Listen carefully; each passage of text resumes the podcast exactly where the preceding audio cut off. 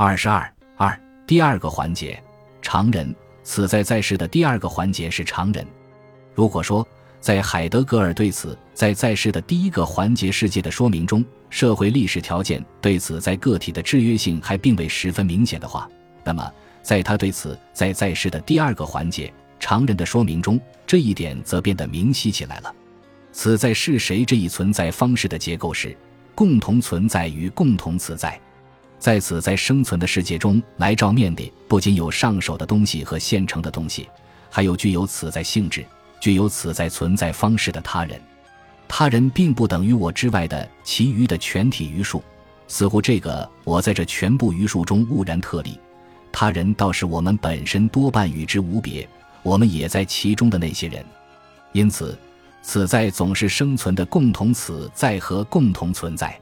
世界向来已经总是我和他人共同分有的世界，此在的世界是共同世界，在之中就是与他人共同存在，他人的世界之内的自在存在就是共同此在，与此在和非此在世的存在者打交道操劳不同，此在的共在则是操持，如互相关心、互相反对、互不相照、越俎代庖、率先超群等。然而。此在容身于所操劳的世界之际，也就是说，在同时容身于对他人的共在之际，并不是他本身。那么，究竟是谁把存在作为日常的相互共在承担过来了呢？这个谁不是这个人，不是那个人，不是人本身，不是一切人，不是一切人的总数。这个谁是个中性的东西，常人。常人的相互共在方式有保持距离、平均状态。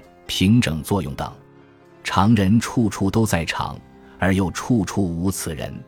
凡是在挺身出来决断之处，凡是在公开承担责任之处，常人都已溜走了。按照海德格尔的明确说明，常人这种存在方式是此在的非自立、非本真状态的存在方式。此在以这种方式去存在，并不意味着此在的实际性有所减少。此在首先是常人，而且通常一直是常人。这就是说，常人是一种生存论环节，并作为原始现象而属于此在之积极状态。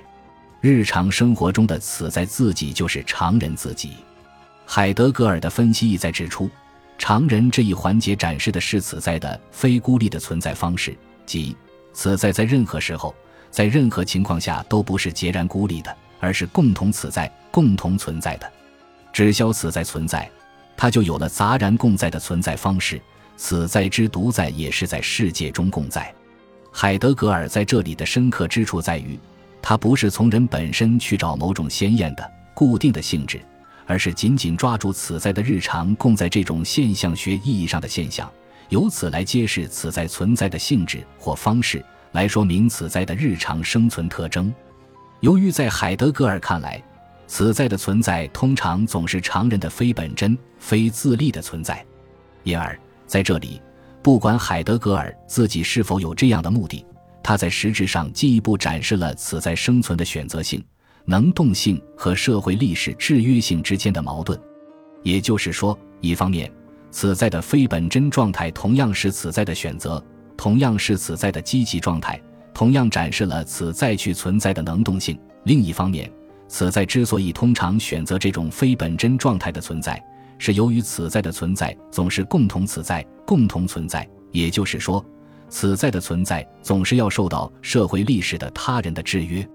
可以明确断定，在这里，既然此在处于非本真的状态之中，因而就这一矛盾的双方的实际地位而言。实质上是此在生存的社会历史制约性占了主导地位。